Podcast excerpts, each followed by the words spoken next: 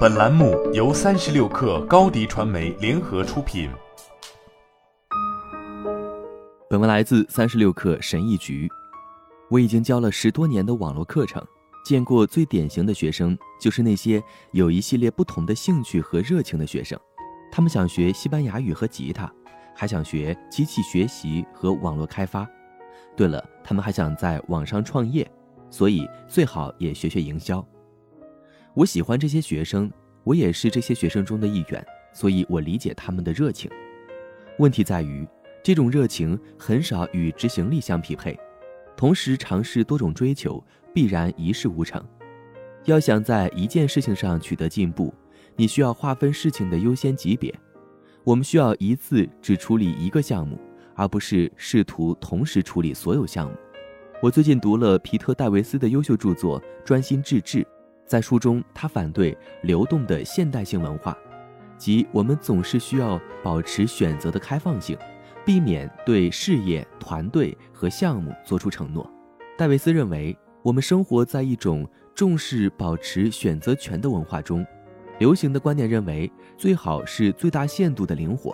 这样，我们就可以立即对任何机会做出反应，承诺做任何事，即使只是几个月，也会锁住其他的可能性，因此是不可取的。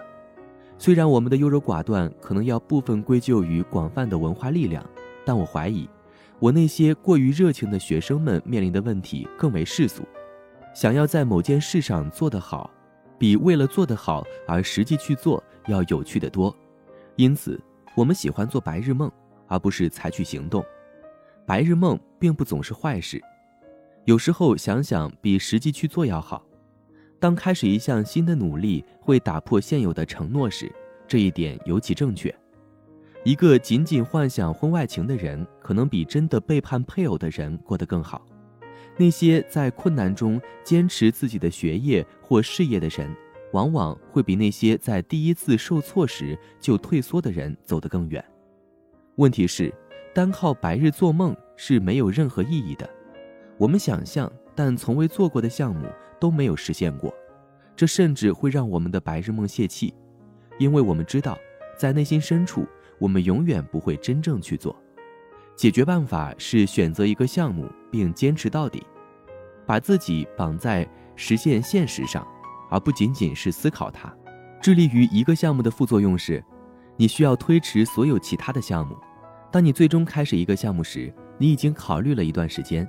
这些额外的时间有两个好处：首先，它过滤掉了不好的想法，因为你只追求你坚持的想法，你最终会追求你非常关心的项目；第二，额外的时间会带来更好的计划。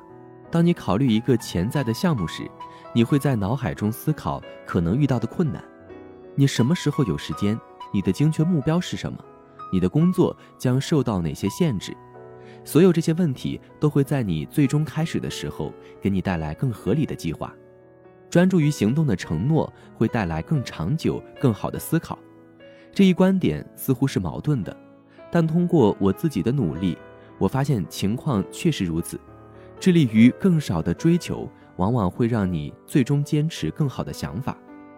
短时间的承诺往往比长时间的承诺能带来更大的成就，所以我们该怎么做呢？承诺的意图并不重要，重要的是你是否坚持到底。多年的投入比一个只需三个月努力的项目更有可能被放弃。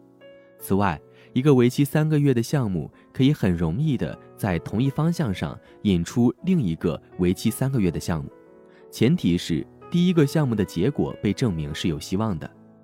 我的建议是，如果你从来没有坚持过一个非外部强制的项目，那么最好从一个持续三十天的项目开始。一旦你完成了其中的一些项目，再尝试一个为期三个月的项目。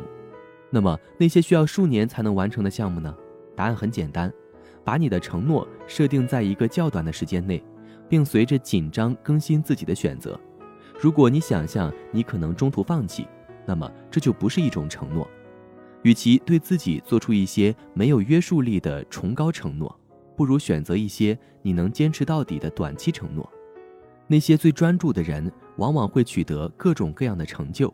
事实上，只有让自己受到严格的约束，才能实现生活中固有的可能性。